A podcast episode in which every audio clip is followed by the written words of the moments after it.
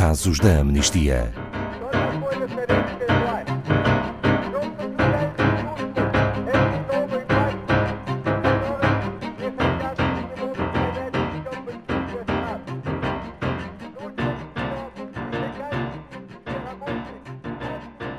A Declaração Universal dos Direitos Humanos proclama que todos nascemos livres e iguais em dignidade e em direitos, sem distinção alguma.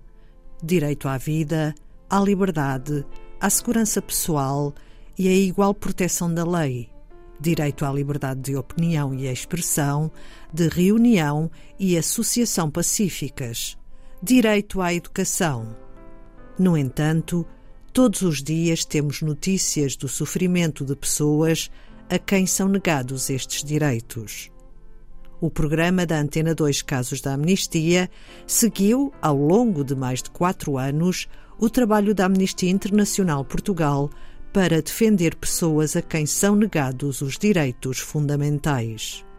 Bom dia, Pedro Neto, diretor da Amnistia Internacional Portugal. Hoje Neste último programa, só falamos de sucessos. Muito bom dia, Ana Paula. Hoje é o último programa desta série. Levamos estes casos da amnistia, casos de abusos de direitos humanos, a milhares de pessoas que contribuíram para que as suas histórias fossem histórias positivas e histórias com um final feliz, ou pelo menos um final de respeito pelos direitos humanos e de reversão de uma situação que não era boa. Pedro Neto, vamos recordar alguns exemplos? Angola.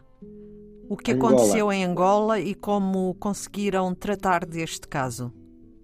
Foi paradigmática a forma como Portugal se mobilizou. O, os 15 mais 2 em 2015 e 2016 em Angola, e além desses 17 em Luanda, mais 2 em, em Cabinda, prisioneiros de consciência e uh, a forma como as pessoas se mobilizaram e a que demos corpo para que, uh, pressionando as autoridades, os jovens ativistas de Luanda e os ativistas de Cabinda fossem libertados. Ninguém esquece a história de Luati Beirão, entre outros, que foram uh, presos por estarem a falar de liberdade, a lerem um livro sobre liberdade, até mais concretamente, e graças ao trabalho do, dos ativistas em Portugal, estão agora em liberdade. Temos também outros casos, por exemplo, na China. Recorde-nos este na, caso, Pedro na China, na, na China e Israel temos muitos casos. Claro que o tempo que temos falaremos poucos.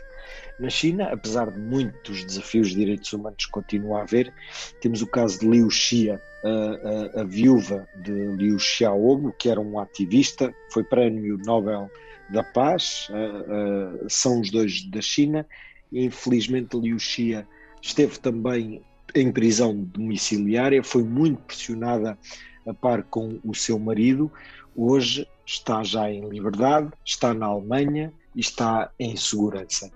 Continuamos a, viagem ao mundo, Tep Vani no Camboja uma defensora de direitos humanos, esteve 735 dias detida e foi libertada graças a uma ação que congregou mais de 200 mil pessoas em todo o mundo e alguns milhares em Portugal. Continuamos, Israel, por exemplo, a ativista palestiniana Aed Tamimi, que, apenas com 17 anos foi uh, presa por causa de provocar agentes da autoridade israelita pela sua revolta com o que estava a acontecer, ainda jovem, de 17 anos, e portanto, eh, para a justiça, uma criança, foi também libertada antes, antes de, de completar oito meses de prisão.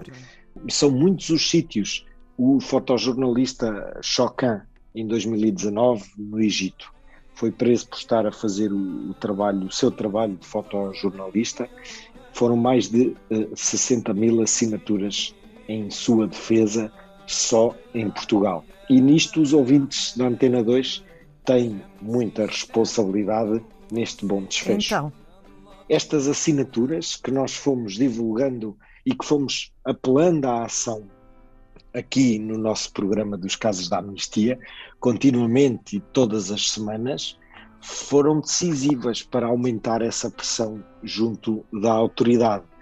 O fotojornalista Chocan é, é mesmo uh, essa prova da importância do jornalismo para dar a conhecer às pessoas a verdade, mas também para fazer uh, ativismo. E há muitos assuntos, por exemplo, recordo outro caso, uh, na Cima, na Arábia Saudita, um país completamente fechado.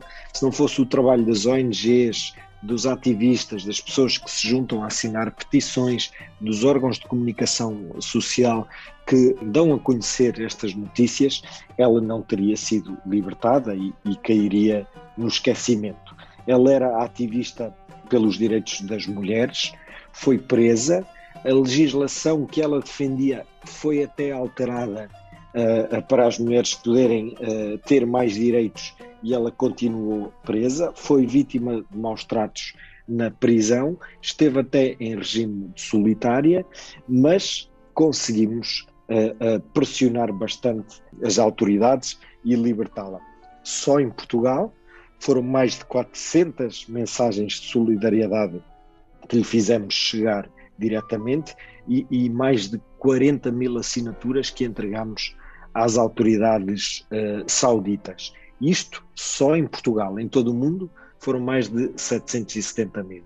E, portanto, agradeço muito a todos aqueles que nos foram ouvindo e que uh, contribuímos e trabalhamos para este desfecho. Muito obrigado a todos e continuemos no site da amnistia.pt fazer ativismo e também na Atena 2, atentos a muitos assuntos que se continuam a trabalhar e a falar daqui, porque é este o mundo pelo qual temos que lutar. E estando na Antena 2, permita-me este agradecimento e a ligação à cultura, que é uh, algo que está muito colocado em causa hoje, por exemplo, no Afeganistão, com um novo regime, e, portanto, temos que continuar culturalmente ativistas e pelos direitos humanos também ativistas. É assim, Casos da Amnistia na Antena 2 termina hoje seu caminho, mas o trabalho dos defensores de direitos humanos, esse, infelizmente, não pode parar. Obrigada, Pedro Neto, e até uma próxima oportunidade. Muito obrigado, El.